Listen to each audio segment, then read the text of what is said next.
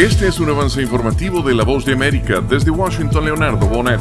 Cada vez más mexicanos migran a la frontera norte con el deseo de lograr una cita migratoria y solicitar asilo en Estados Unidos. Desde el inicio de la administración Biden, la patrulla fronteriza ha capturado 2.307.000 migrantes mexicanos al cruzar ilegalmente la frontera, de los cuales 256.000 se capturaron en el año fiscal en curso, de octubre de 2023 a enero de 2024, y en el mismo periodo del año anterior fueron 236.000 arrestos. Ya sean migrantes nacionales o extranjeros, todos deben ser tratados por igual, nos dicen quienes vigilan los derechos humanos. Víctor Hugo Castillo Voz de América, McAllen, Texas. En Nicaragua, los diversos actores económicos no logran consenso para ajustar el salario mínimo equivalente a 200 dólares y muy inferior a los 540 dólares que cuesta la canasta básica. 15 organizaciones sindicales proponen que todos los trabajadores públicos y privados que ganen el salario mínimo reciban un aumento de un 16%, pero el sector empresarial sigue sin aceptar la propuesta. Durante seis semanas, los empresarios, sindicalistas y el Ministerio del Trabajo se han reunido para discutir el reajuste. Economistas consideran que la situación de los trabajadores en Nicaragua es crítica. El año pasado hubo un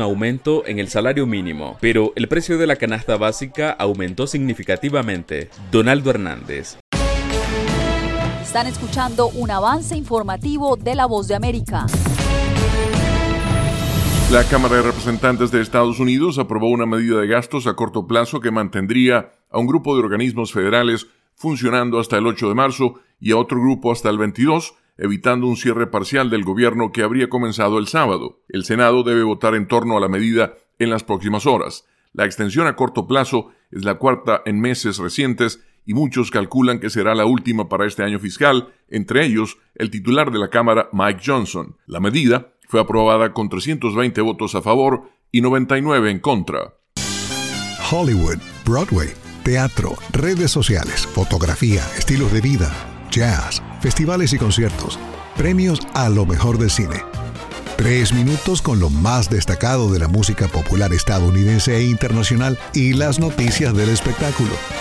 De todo un poco en el mundo del entretenimiento de lunes a viernes con un servidor Alejandro Escalona, desde La Voz de América en Washington.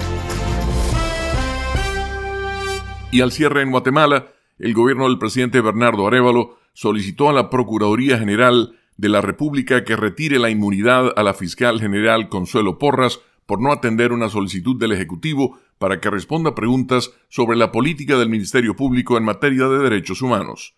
Este fue un avance informativo de La Voz de América. Desde Washington, Leonardo Bonet.